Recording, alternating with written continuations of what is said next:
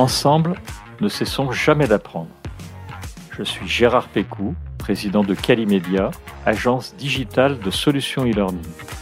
Je vous accueille sur Never Stop Learning, un podcast qui vous fait rencontrer des acteurs de la formation entrepreneuriale et éducative d'aujourd'hui et de demain.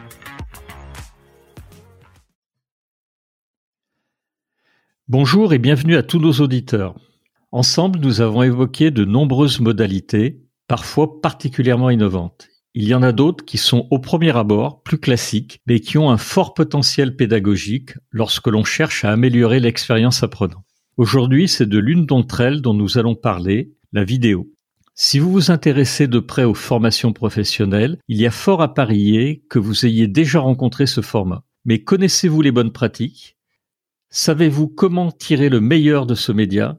Pour essayer d'éclaircir ces pistes, j'ai comme d'habitude le plaisir de recevoir un grand expert du sujet, Sébastien d'Albert Lake, qui est le CEO de Kimulus, une agence digitale pionnière des interfaces de vidéo learning interactive. Bonjour Sébastien.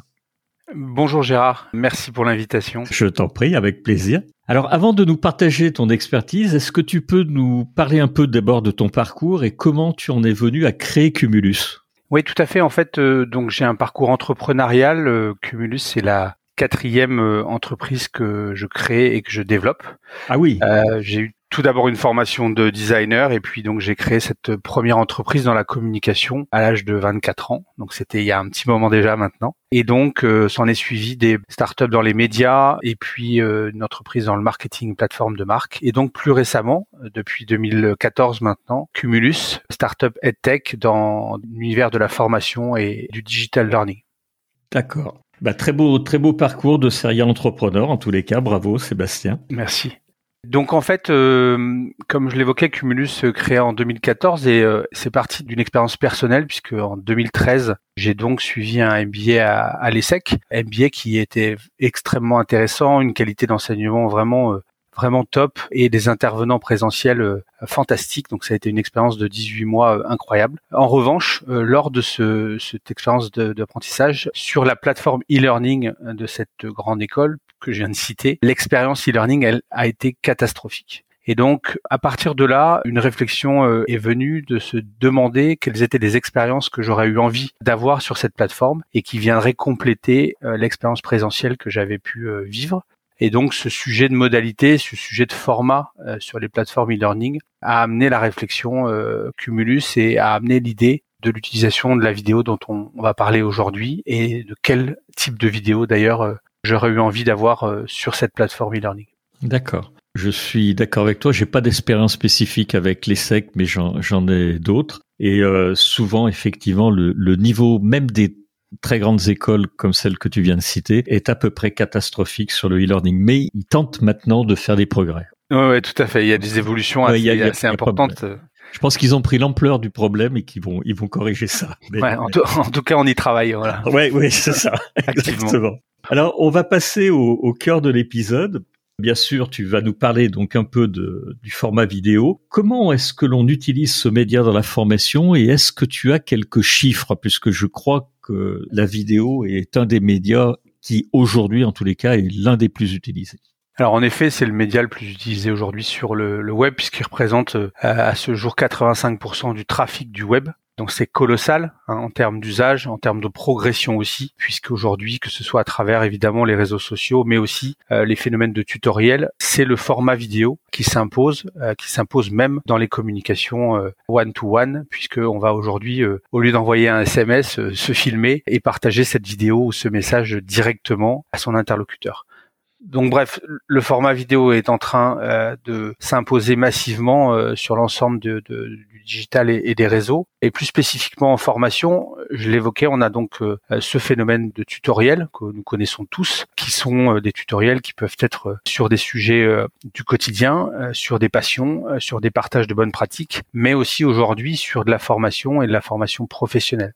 Et donc on, on a regardé un peu comment se comportaient les collaborateurs hein, euh, des entreprises aujourd'hui par rapport à ce, format vidéo. Et on a euh, un chiffre impressionnant, hein, euh, plus de 68% des, collaborateurs interrogés en 2020, ce chiffre a été actualisé, déclarent que leur premier réflexe pour se former, c'est d'aller sur YouTube. Donc ça montre à quel point, euh, évidemment, YouTube qui symbolise euh, la plateforme vidéo par excellence, et ça montre à quel point les réflexes sont désormais installés dans le domaine de la formation. Petite anecdote à ce sujet, euh, puisque YouTube n'est pas une plateforme de formation, hein, YouTube est une plateforme, est un réseau social ou une plateforme de partage de vidéos. Mais petite anecdote euh, sur le sujet, aux États-Unis, euh, des médecins se sont formés sur le sujet de la réduction de fractures du coude, se sont formés sur euh, des vidéos. Et à partir de ces vidéos et des 1000 vidéos qui ont été analysées sur ce sujet-là, seulement 12 d'entre elles présentaient et montraient une approche médicale fiable. Ce qui fait peur, et c'est d'ailleurs une des questions que j'allais te poser, c'est que, mais tu l'as très bien dit, YouTube n'est pas une plateforme de formation, il faut le rappeler. Les sources sont vraiment plus ou moins fiables, et je suis terrorisé par le chiffre que tu viens de donner sur le, 12 sur 1000. Ça fait peur, vraiment ça fait peur. Ouais, sur un sujet évidemment euh, professionnel aussi, euh, aussi sensible que, que, la, que la médecine notamment. Après, par rapport à ce, phénomène vidéo euh, et l'utilisation de, cette vidéo en formation, évidemment, c'est aussi un phénomène qui est amplifié par l'adhésion euh, des millennials et l'adhésion qui représente aujourd'hui hein, plus de 60% des collaborateurs dans les entreprises. Donc, la génération vidéo comme on peut l'appeler, qui utilise la vidéo pour leur loisir et pour leur partage de communication, est aujourd'hui majoritaire dans les entreprises et donc, par essence, la formation qui va permettre euh, de faire évoluer ces cibles et ces communautés euh, eh bien euh, a tendance à se faire de plus en plus en vidéo et évidemment c'est plébiscité par les collaborateurs des, des, entreprises. Tout à fait. Alors quels sont les, les, les intérêts ou les avantages pédagogiques d'un tel format, Sébastien? Alors la vidéo, c'est d'abord la capacité d'éveiller plusieurs sens. On a deux sens qui sont mis en action quand on regarde une vidéo. une étude parlait du fait de retenir seulement 10% de ce qu'on lit, 20% de ce qu'on entend, 30% de ce qu'on voit. Mais en revanche, quand on combine le fait de regarder et d'entendre, donc la dimension audio et visuelle, eh bien on obtient 50% de rétention donc on voit bien que par rapport à un format texte, le format vidéo, lui, va être cinq fois plus performant en termes de rétention aujourd'hui pour l'apprenant. Donc ça c'est un premier voilà un premier un premier avantage qui a été constaté des études qui ont été menées. Ce qu'on peut constater également c'est que on a tendance à dire nous que la vidéo est le média des émotions. C'est aussi ce média qui permet voilà d'amener euh, de l'émotion par rapport à une mise en situation et par rapport, on le verra tout à l'heure, à des effets miroirs qui sont intéressants. Alors effectivement, ce que, ce que tu as dit sur les 50% qui est retenu de ce qu'on voit et de ce qu'on entend, c'est ce que les Américains appellent, c'est le Picture Superiority Effect. Concrètement, pourquoi on observe de tels bénéfices? Est-ce qu'il y a des raisons logiques à cela selon toi? Alors déjà, ce qui est important par rapport à la vidéo, à son utilisation et à l'appétence qu'on va retrouver euh, auprès de ces populations-là, c'est qu'en fait, elle est en adéquation avec les pratiques digitales du quotidien on regarde beaucoup beaucoup de vidéos dans le quotidien, que ce soit pour les loisirs, pour ce pour le cinéma, euh, les séries, etc. Donc c'est c'est un langage qui euh, déjà euh, va interpeller et est en adéquation avec ce que j'appelle moi les pratiques digitales du quotidien. Ensuite, pourquoi, par rapport à ce que tu évoquais, pourquoi il y a de tels bénéfices Pourquoi est-ce que en apprentissage la vidéo est très puissante? C'est parce que elle a cette capacité à proposer une mise en situation et ce qu'on appelle un effet miroir. Donc c'est une situation qui est proposée, c'est peut-être une situation que j'ai déjà vécue ou peut-être que je pourrais être amené à vivre, mais on va me projeter des images, on va me projeter une situation dans laquelle je vais pouvoir soit m'identifier à l'un des personnages, soit être en discussion avec le personnage qui m'interpelle. Bref, je suis acteur ou en tout cas je suis dans cet effet miroir et ça permet euh, finalement d'activer, comme je l'évoquais tout à l'heure, cette dimension émotionnelle, cette euh, induction et d'amener un ancrage mémoriel plus important. On est vraiment là dans euh, ce sujet d'immersion, on en parle beaucoup, mais en fait, c'est pas qu'on soit dans la vidéo au sens immersif, c'est qu'on a un effet miroir, et cet effet miroir est très puissant d'un point de vue cognitif et d'un point de vue pédagogique. On se souvient tous d'images, de situations qu'on a pu vivre dans notre enfance, dans notre jeunesse, des lieux dont on se souvient parce qu'on les a déjà côtoyés ou qui nous rappellent des lieux, etc. Et donc cette euh, dimension cognitive, cette dimension d'effet miroir est très puissante et permet encore une fois euh, d'avoir un, dispositif de formation et, d'ancrage très intéressant. Tout à fait. Je pense qu'on pourrait rajouter, je ne sais pas si tu vas être d'accord avec ça, mais que c'est un support qui est très très adapté pour euh, démontrer une théorie, décortiquer un process, analyser les, les phases d'une opération. Lorsqu'on s'est parlé en off, tu m'as montré quelques exemples et c'est vrai que ça permet vraiment d'aller très très loin, notamment dans les processus métiers pour analyser les phases d'une opération complexe, par exemple, qu'on peut difficilement faire euh, juste avec du texte. Alors c'est vrai que la dimension visuelle, la représentation, le geste métier ou euh, la représentation des étapes sont extrêmement euh, bien retranscrits par euh, le format vidéo. Et puis on a ce sujet aussi de rythme et puis ce sujet d'être guidé. On a un début, on a une fin. Et par essence, euh, la vidéo progresse. On en parlera tout à l'heure euh, par rapport au séquençage d'un parcours de formation en vidéo. Mais le fait qu'on ait un déroulé favorise ce que tu viens d'évoquer, c'est-à-dire les étapes, euh, la dimension didacticielle, le fait de découper par séquence et de pouvoir avoir un point de départ et un point d'arrivée. Alors on vient de parler des avantages. Selon toi, est-ce que le format vidéo classique a des limites? Elles sont plus nombreuses qu'on ne le pense. Euh, effectivement, on a l'impression que la vidéo c'est fantastique, c'est extrêmement puissant, mais euh, la réalité c'est que c'est certes très puissant d'un point de vue pédagogique, mais pas forcément très performant. Pourquoi je dis ça? Euh, C'est simplement parce que quand vous regardez une vidéo, finalement vous êtes passif devant votre écran il faut savoir qu'aujourd'hui, le temps de concentration euh, d'un vidéonaute, euh, comme on l'appelle nous, ne dépasse pas la minute euh, ah sur YouTube. On est à 48 secondes et on perd quelques secondes chaque année malheureusement. Ça sous-tend que la passivité qu'on a devant l'écran est assez forte et que donc on va décrocher très rapidement devant ce, ce, ce, format vidéo. Alors certes, dans les environnements professionnels, l'intérêt pour le sujet et parfois la dimension obligatoire pousse les temps d'attention jusqu'à 3 minutes, mais globalement, on a vraiment une baisse d'attention et la courbe d'attention euh, diminue fortement euh, au bout d'une minute trente en moyenne, puisque on est à peu près sur 80% euh, de baisse d'attention. Et donc la conséquence de ça, c'est que bah, les producteurs de vidéos, les concepteurs qui font du vidéo learning, vont vouloir faire des formats de plus en plus courts, en se disant bon bah ma vidéo doit être très courte, sinon je vais perdre mes apprenants très rapidement. Donc on propose des vidéos très courtes avec une information incomplète et avec un temps d'assimilation qui est pas suffisant.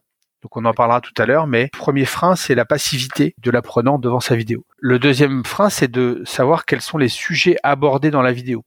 Quand vous démarrez une formation, en général, vous avez un sommaire, vous avez un parcours, on vous annonce les items qui vont être traités dans la formation et vous avez cette notion de sujet abordé. Quand vous démarrez une vidéo, si je démarre une vidéo qui dure 15 minutes, je ne sais absolument pas quels sont les items qui vont être abordés, quels sont les sujets qu'on va me partager, quelles sont les compétences dont on va me parler ou quelles sont les mises en scène qu'on va me proposer. Donc il y a une certaine opacité. Donc euh, ça c'est le deuxième euh, deuxième frein. Donc on a la passivité, on a l'opacité et puis il y a un troisième frein euh, qui lui est, plutôt d'ordre économique et de production, qui est le fait de pouvoir mettre à jour les vidéos.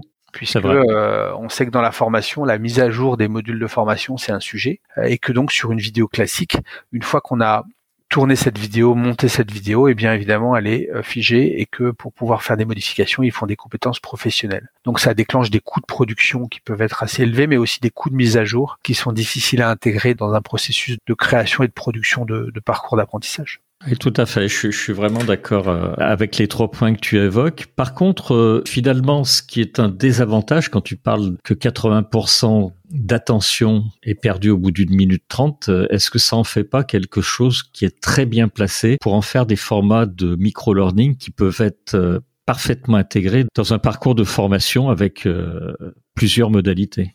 Alors c'est vrai que cette notion de capsule vidéo et cette notion de capsule tout court hein, qui vient comme ça composer un programme en micro-learning est relativement bien adapté. Encore une fois, il faut poser dans le micro-learning une notion quand même d'apprentissage continu. Et l'intérêt du micro-learning, c'est aussi évidemment de s'intégrer dans le planning d'une journée euh, pour l'apprenant et quotidiennement il va regarder une petite capsule vidéo par jour et donc ça va lui permettre comme ça euh, de se former en continu. Ça impose quand même pour ça une certaine granularisation de l'information. Et je le disais tout à l'heure, le danger de ça, c'est d'amener plutôt une simplification, c'est-à-dire de se dire, OK, je fais des petites vidéos d'une minute, une minute trente, mais est-ce qu'en une minute, une minute trente, j'arrive à transmettre une notion, générer l'ancrage avec la rétention qui va avec et annoncer la suite c'est-à-dire annoncer le grain, le chapitre ou la capsule qui va venir le lendemain. C'est assez complexe euh, de pouvoir produire et créer ces, formats-là euh, pour le microlearning. Donc oui, la vidéo est relativement efficace euh, et adaptée au format microlearning, mais attention au côté simplification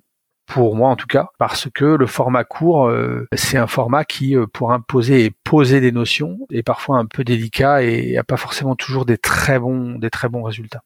On va parler des, UGC. Qu'en est-il des UGC, les User Generated Content, ou contenu généré par l'utilisateur? Est-ce que c'est un format qui s'y prête bien également? J'aimerais beaucoup avoir ton avis sur ces nouveaux outils qui ont euh, deux, trois ans maximum c'est vrai que le constat euh, de départ, c'est qu'on a toutes et tous une caméra dans notre poche hein, à travers notre mobile, que on a euh, essayé d'installer depuis maintenant 4-5 ans euh, des outils qui permettent à n'importe qui de produire de la vidéo et de les produire dans de bonnes conditions. Donc, on a vu s'installer ces pratiques-là, mais le constat, c'est également que bon, d'abord, on n'est pas tous réalisateurs, euh, scénaristes, non, c'est vrai, caméraman. Donc parfois, euh, ça donne des choses assez euh, assez épiques. Je suis d'accord. d'une part et d'autre part euh, le fait de capter une compétence euh, ou de filmer un geste euh, métier ou de filmer une, mise en scène métier qui permet de former c'est quelque chose qui se prépare. Et donc cette notion d'instantanéité où on dit bon ok en UGC on va pouvoir sortir le téléphone de sa poche et tout de suite filmer quelque chose et partager la bonne pratique ça c'est plutôt pour moi du registre du réseau social. Et donc probablement plutôt du sujet du social learning qui est un sujet assez intéressant et assez complexe en termes de modération et de partage de, de bonnes pratiques, mais ça va plutôt dans ce registre-là. Pour moi, le sujet, c'est pas forcément euh, de se dire qu'on va avoir euh, une caméra et qu'on va filmer des, vidéos euh, pour pouvoir les partager dans une organisation apprenante, par exemple. Le vrai enjeu, c'est plutôt le formatage du contenu, puisque la vidéo en elle-même, comme on l'a vu, c'est pas une modalité pédagogique la vidéo, c'est pas en elle-même de facto sans qu'on la scénarise quelque chose qui permet d'apprendre. Donc le sujet pour moi, c'est plutôt qu'est-ce qu'on fait du contenu vidéo, comment on le formate, comment on le transforme, comment on fait en sorte que dans les entreprises, il y ait des référents, des experts. Moi, j'appelle ça des makers, donc des gens qui ont envie de fabriquer les choses, et en l'occurrence qui ont envie de fabriquer des vidéos ou fabriquer euh, des modules qui sont pas forcément des concepteurs au départ, mais comment on leur donne les bons outils, non pas pour juste capter une vidéo, mais pour transformer ce contenu-là en contenu d'apprentissage. C'est-à-dire comment on passe de YouTube, où je fais ma vidéo, je la partage, ou Instagram, à une vraie expérience d'apprentissage où à ce moment-là, j'ai des fonctionnalités, j'ai une interface, et on en parlera tout à l'heure, une interface qui me permet bah, d'apprendre et de comprendre. Pour le coup, je te rejoins à 100% sur les, outils UGC qui peuvent avoir une vraie valeur ajoutée, mais, attention, effectivement, comme tu le disais, vraiment, on n'est pas tous réalisateurs ou, scénaristes et, ça peut donner vraiment le, le meilleur comme le pire. J'ai eu sous les yeux les deux. Maintenant qu'on a vu les, les avantages et les inconvénients des modules de vidéo classiques, quelles leçons on peut en tirer? Comment on peut améliorer l'expérience apprenant? Alors on l'a vu tout à l'heure, hein, on a vu cette dimension passive, cette dimension euh, donc de passivité devant la vidéo. Et euh, nous en fait on a travaillé et réfléchi en se disant que la forme que prenait l'expérience d'apprentissage, c'était aussi important que le fond euh, que c'était une clé essentielle d'apprentissage. Mmh. Et d'ailleurs, on voit des évolutions intéressantes aujourd'hui dans la formation euh, et dans la construction des parcours pédagogiques, euh, l'expert, l'expert métier, celui qui sait, le sachant, euh, n'est pas forcément celui qui dispense. Le sachant n'est pas forcément celui qui anime. Ça veut dire que le fond, aussi qualitatif soit-il, s'il n'est pas mis dans une forme qui est expressive, qui va interpeller, qui va passionner, qui va voir parfois transcender le sujet, eh bien l'apprentissage se fait mal et se fait dans de mauvaises conditions. On a tous en tête euh, un professeur passionnant qui a vraiment transcendé une matière qui nous intéressait d'ailleurs pas forcément au départ, versus un autre qui était extrêmement pointu sur son sujet, mais euh, avec lequel vous vous endormez euh, dès la première minute ou la première heure. Donc le sujet du fond et de la forme, c'est vraiment important de bien les positionner. Et pour ça, évidemment, nous, on a travaillé, travaillé et encore travaillé sur la forme la forme, c'est, le fond qui remonte à la surface. Hein. C'est pas de moi, c'est, Victor Hugo. Et donc cette forme-là, elle est très importante. Donc l'expérience d'apprentissage, euh, le fait de proposer une expérience qui parle et qui est en adéquation avec les attentes, qui va captiver, qui va capter, qui va engager. C'est extrêmement important. Et par rapport à ta question sur le fait d'améliorer les, modules de vidéo classiques, ben, le sujet c'est euh, comment on part d'une vidéo qui potentiellement euh, est une forme assez standard et dans laquelle euh, les contenus peuvent être intéressants, mais il y a la passivité dont on parlait tout à l'heure et l'opacité. Eh bien, comment on transforme ça pour créer une nouvelle génération de vidéos, une nouvelle expérience d'apprentissage et comment on ajoute une interface qui va justement permettre de casser ces, freins et de régler euh, les sujets que j'évoquais tout à l'heure. C'est ma question suivante. Comment finalement, à partir d'une vidéo classique dont tu parlais à l'instant, on va pouvoir euh, maximiser l'attention et l'engagement de l'apprenant? L'idée, en fait, c'est de partir euh, de ce format vidéo pour créer une nouvelle génération de vidéos, comme nous on les appelle. Donc c'est des vidéos qui sont plus interactives, qui sont plus ludiques, qui vont vraiment mettre en place euh, cette nouvelle expérience euh, d'apprentissage. Donc on va venir ajouter sur la vidéo une couche interactive qui va permettre, euh, et on le développera un peu plus tard, mais qui va permettre justement euh, d'interagir volontairement. Euh, je fais une redite. Cette couche, cette interface va permettre d'interagir avec la vidéo, va permettre d'engager, d'amener une dimension plus ludique, de la gamification, et va finalement transposer le média vidéo classique surinvesti et surconsommé sur les réseaux vers une vraie interface d'apprentissage qui est certes basée sur la vidéo, mais qui va avoir cette dimension performante. La vidéo est très puissante, mais pédagogiquement, elle n'est pas forcément performante. Le digital, lui, l'est, et donc c'est l'alliance des deux qui va créer euh, de l'efficacité et qui permet d'avoir cette nouvelle expérience euh, d'apprentissage que nous, on appelle le, le vidéo learning euh, interactif. La question euh, peut sembler un peu redondante, mais je pense que tu vas y apporter des compléments. Comment finalement tu fais pour rester sur le format vidéo, qui par essence pour le coup est, plutôt descendant et qui peut amener à la passivité, comme tu l'as très bien décrit tout à l'heure. Tout ça tout en implémentant ces différentes techniques pour améliorer l'expérience apprenant. Alors en fait, euh, donc l'enjeu, comme je l'évoquais, c'est effectivement euh, en regardant la vidéo de solliciter l'apprenant pour interagir. L'interaction, elle se fait à plusieurs niveaux. Elle se fait en pouvant cliquer sur les vidéos euh, directement et interagir ainsi avec le contenu de la vidéo. Elle se fait également par des systèmes de chapitrage. L'apprenant va pouvoir euh, naviguer de chapitre en chapitre. Finalement, la vidéo est découpée sous forme de parcours et organisée sous forme de parcours. Et puis, cette interactivité, elle va permettre aussi euh, d'amener des contenus complémentaires, d'amener des systèmes d'auto-évaluation, des activités pédagogiques et ludiques tout au long du parcours. Donc on part d'une base vidéo, comme je l'évoquais, on va rajouter un certain nombre de fonctionnalités pour créer une interface qui permet de pas avoir cette notion de descendant uniquement, mais qui permet justement d'établir une connexion entre l'apprenant et son module, j'allais dire, avec une, vertu qui est aussi de relancer les cycles de concentration. On parlera un peu organisation du parcours tout à l'heure, je crois, mais l'idée c'est que voilà, chaque fois que vous interagissez, bah, vous relancez un cycle de concentration. Donc je parlais tout à l'heure du décrochage au bout d'une minute, je regarde une vidéo, bah là, avec les interactivités, avec les éléments d'interface qui sont proposés dans cette nouvelle expérience d'apprentissage, eh bien euh, les cycles de concentration euh, sont largement renouvelés. Tout à fait. Finalement, Sébastien, j'ai l'impression que la solution dont tu parles, c'est de proposer un parcours de formation multimodal, car finalement, la vidéo, elle te sert de fil conducteur, mais il y a tout un parcours construit autour. Tu me rejoins sur ce point?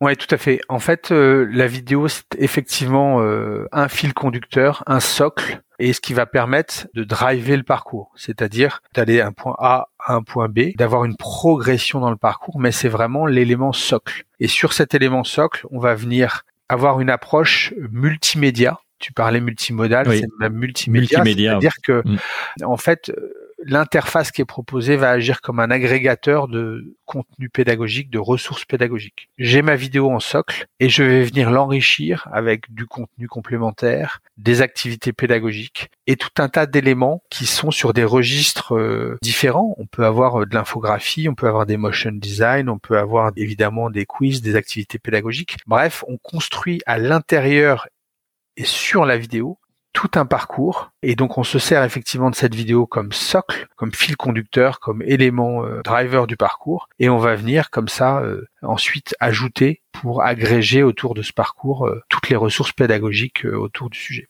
D'accord. Alors du coup, comment tu procèdes pour séquencer ce parcours? J'imagine qu'il y a un réel besoin de créer une structure logique avec un début, un milieu, une fin. Comment ça se présente pour la vidéo interactive? Ça, ça sera ma première question. Et est-ce que le storytelling peut vous y aider à mettre tout ça en place? Alors effectivement, le séquençage, la construction, la scénarisation euh, sont des éléments très importants euh, dans le vidéo learning. Ce qui est génial en vidéo, c'est de pouvoir euh, scénariser, de pouvoir créer des épisodes, d'avoir des suites et de construire autour du storytelling un module efficace et performant. C'est pas toujours possible. Et donc, pour des sujets qui sont peut-être plus linéaires, on va avoir là encore des fonctionnalités et notamment le chapitrage, bah, qui va permettre comme ça de découper le parcours par chapitre, par capsule, et d'avoir une linéarité dans le parcours. Donc évidemment, si on scénarise ces vidéos, c'est encore mieux. Mais si on ne le fait pas, les fonctionnalités de l'interface vont permettre de le faire à la place du réalisateur et du producteur de vidéo. Donc c'est vraiment ce système de chapitrage et ce système de chapitrage, il va permettre, bah déjà, j'en parlais tout à l'heure, il va permettre de projeter l'apprenant dans dans les sujets, dans les items qui vont lui être proposés. Donc euh, l'opacité qu'on évoquait tout à l'heure, elle est levée par le système de chapitrage. Ensuite, on peut donner à l'apprenant la possibilité de naviguer librement dans le parcours, de cliquer d'une capsule à l'autre et de pouvoir naviguer euh, librement dans ce parcours séquencé. Ça, c'est pour ce qui est du parcours linéaire. Donc je fais un chapitre, puis un autre, puis un autre, puis un autre. On a également travaillé, développé et lancé des fonctionnalités autour de ce qu'on appelle nous l'embranchement, c'est-à-dire euh, le fait d'avoir non plus un parcours linéaire, mais un parcours en arborescence. Euh, et donc l'arborescence, elle va permettre à chaque croisement eh bien, de proposer différents choix à l'apprenant et en fonction des choix qu'il va faire, il va être dirigé sur telle ou telle branche et donc telle ou telle suite de son histoire. Donc effectivement, euh, je pense qu'on connaît euh, tous plus ou moins le principe des livres dont vous êtes le héros ou euh, plus récemment de ce qu'a pu faire Netflix sur la suite et le fait de construire les suites des séries. On est dans cette démarche-là, on est dans cette idée d'avoir un parcours adaptatif et de permettre d'avoir comme ça différentes possibilités pour l'apprenant. Ça lui permet évidemment d'avoir des choses, des propositions plus immersives, de vivre encore plus l'effet miroir dont je parlais tout à l'heure ou l'effet de scénarisation qui va permettre de l'embarquer euh, et de l'engager encore plus dans l'aventure qui lui est proposée.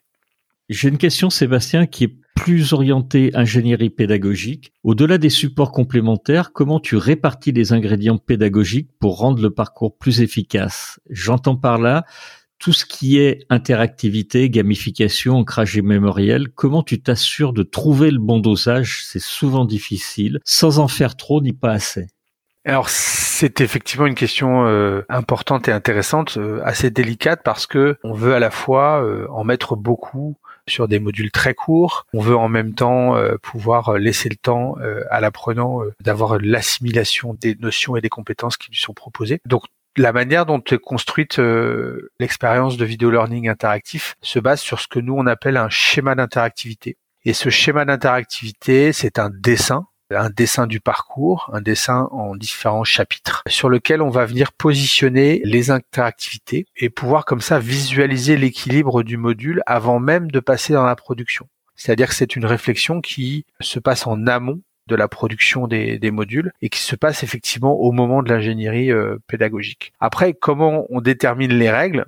Ils sont liés, là encore, à la notion d'expérience d'apprentissage. On va mettre un apprenant devant un module, on va essayer d'analyser, et on a fait des études pour voir quelles étaient les bonnes pratiques. Je donne un exemple. Si on regarde un chapitre et qu'on sait que le cycle de concentration est à peu près d'une minute, on va recommander de mettre chaque minute minimum ah. une interactivité pour renouveler le cycle de concentration. D'accord. Autre exemple, en fin de chaque chapitre, on a souvent cette notion euh, d'auto-évaluation ou d'assimilation. Donc on va systématiquement recommander d'avoir en fin de chaque chapitre ou au milieu une évaluation, une activité pédagogique. Donc ce sont comme ça ces bonnes pratiques qui proviennent de l'expérience évidemment et puis euh, des analyses comportementales qu'on a pu faire qui amènent à la construction et au bon équilibre et au bon dosage. Alors nous, on propose un outil, on propose des bonnes pratiques. Après, euh, évidemment, les concepteurs ont leurs propres euh, approches. Donc, euh, on trouve parfois effectivement des dosages qui sont un peu moins équilibrés. Et on voit beaucoup de choses là-dessus, mais progressivement, on sent que cette notion de dosage dans les interactivités, le chapitrage, se fait de mieux en mieux. Et puis, on a aussi cette Idée que quand vous montrez une situation en vidéo, eh bien une interactivité qui vient de manière contextuelle pour tout de suite demander à l'apprenant s'il a bien compris ce qu'il venait de regarder. C'est également, par exemple, euh, un réflexe, une bonne pratique qu'on a tendance à distiller auprès, de, auprès des concepteurs qui utilisent euh, cette modalité de vidéo learning interactif. Merci Sébastien pour cette euh, réponse très très claire. Alors on va arriver au, bout de ce podcast. J'ai encore néanmoins deux questions pour toi Sébastien. On va parler évaluation. Comment ça se passe l'évaluation dans la vidéo interactive? Quelles sont les métriques qui sont intéressants dans ce cas? Est-ce que tu as un moyen de t'assurer que l'apprenant a bien retenu toutes les notions que tu voulais lui faire passer?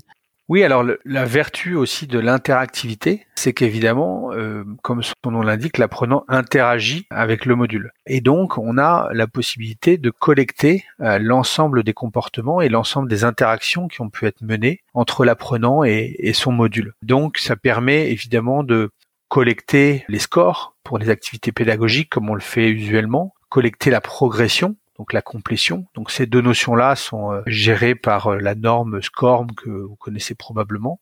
Oui. Euh, mais on a également la possibilité d'aller beaucoup plus loin hein, dans le monitoring du comportement de l'apprenant, puisqu'on peut savoir quels sont les contenus qui ont été ouverts, pas ouverts, combien de temps ils ont passé sur chaque contenu. Et donc à chaque fois qu'il y a cette interaction avec l'interface d'apprentissage, eh bien on a une data qui est collectée, qui est agrégée et qui permet de cartographier le comportement de l'apprenant, notamment on l'évoquait tout à l'heure, lorsqu'il y a des embranchements pour permettre eh bien euh, de déterminer euh, sur une communauté d'apprenants quels sont les chemins euh, les plus empruntés, comment se sont comportés les apprenants lors des croisements et des choix qu'on leur a donnés pour définir aussi des métriques qui permettent d'évaluer la compétence d'une communauté d'apprenants. Donc l'interactivité, le chapitrage et toute l'interface dont je parle est très très importante et très puissante pour collecter de l'information, collecter de la data et monitorer ces comportements d'apprenants qui sont collectés dans le module.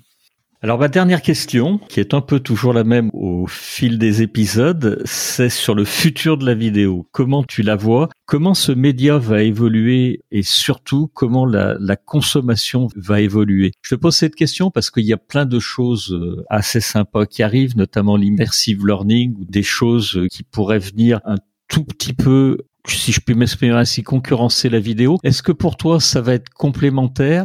Comment tu vois tout ça, en fait, ce, ce futur vidéo?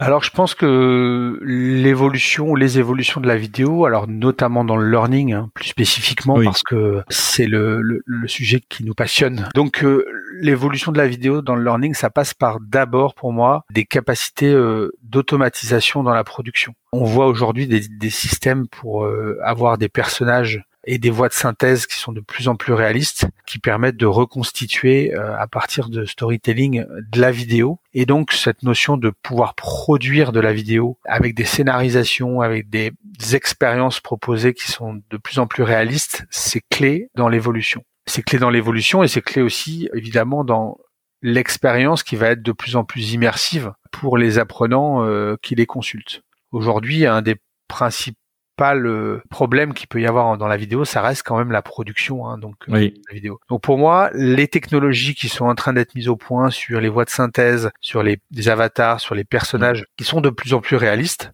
vont permettre d'avoir une production de vidéos simplifiée et donc vont permettre de densifier euh, la quantité de vidéos qui sont proposées en formation. Cette euh, production ou cette hyper production qui va arriver va aussi probablement amener un phénomène de saturation puisque évidemment aujourd'hui tout le monde veut euh, se former en vidéo parce que euh, c'est plus performant que le texte, que les slides, c'est plus engageant. Mais demain, quand on sera uniquement en vidéo et intégralement en vidéo sur tous les supports, le phénomène de saturation va euh, probablement faire baisser le niveau de performance des vidéos pour apprendre. Donc l'évolution derrière, c'est plutôt la nouvelle génération ou les nouvelles générations de vidéos qui elles vont être évidemment interactives mais aussi plus immersives, tu en parlais, et qui vont donc plutôt travailler sur les interfaces. Euh, et en fait, la vidéo en elle-même, de nouvelle génération, pour moi, c'est celle qui va proposer une interface d'apprentissage, qu'elle soit encore une fois euh, en VR euh, ou dans d'autres technologies ou interactives bien évidemment, mais le sujet c'est plus le sujet de la vidéo, c'est le sujet de l'interface et de l'interaction qu'on va avoir avec avec ces vidéos. Donc cette évolution, à mon avis, elle passe par une production qui va se densifier grâce à des technologies de production de plus en plus performantes, et du coup un enjeu pour éviter la saturation qui va être un enjeu d'interface. Et donc euh, cette vidéo, elle doit devenir vraiment une interface d'apprentissage et non plus simplement un média qu'on consomme à la. Tout à fait, complètement euh, et entièrement d'accord avec toi. Alors, euh, nous sommes arrivés au bout de cet épisode. Alors, euh, en, en t'écoutant tout au long de cet épisode, je me dis que j'ai vraiment bien fait de t'inviter parce que on en parlait au tout tout début de l'épisode. On pense vraiment souvent que la vidéo c'est très simple et en fait, tu nous as beaucoup appris aujourd'hui sur la vidéo, le vidéo learning et tout ce qu'elle peut apporter pour euh, engager les apprenants. Et vraiment, merci pour ça et pour ton témoignage sur ce média. Je voulais remercier également tous nos auditeurs qui nous ont suivis jusqu'au bout de ce podcast. Et encore une fois, Sébastien, merci vraiment à toi pour la qualité de cet épisode. Je t'en prie, merci Gérard pour cette invitation. C'est toujours vraiment un plaisir euh, de partager, de venir euh, parler de ce sujet-là et de partager, j'espère, avec un grand nombre d'auditeurs euh, ce qu'on a pu mener depuis le début sur le sujet de la vidéo et toutes les explorations qui restent encore à mener dans les prochaines années. On voit que tu es un vrai passionné en tous les cas. Merci pour ça. À très bientôt Sébastien et merci encore une fois. Au revoir. Au revoir.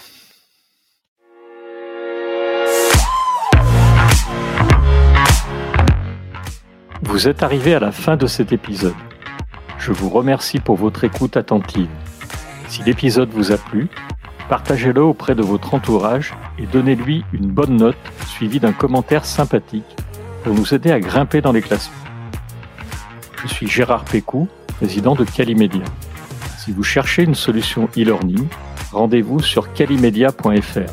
Notre équipe vous accompagnera avec un très grand plaisir. Nous nous retrouverons dans le prochain épisode de Never Stop Learning pour qu'ensemble, nous ne cessions jamais d'apprendre.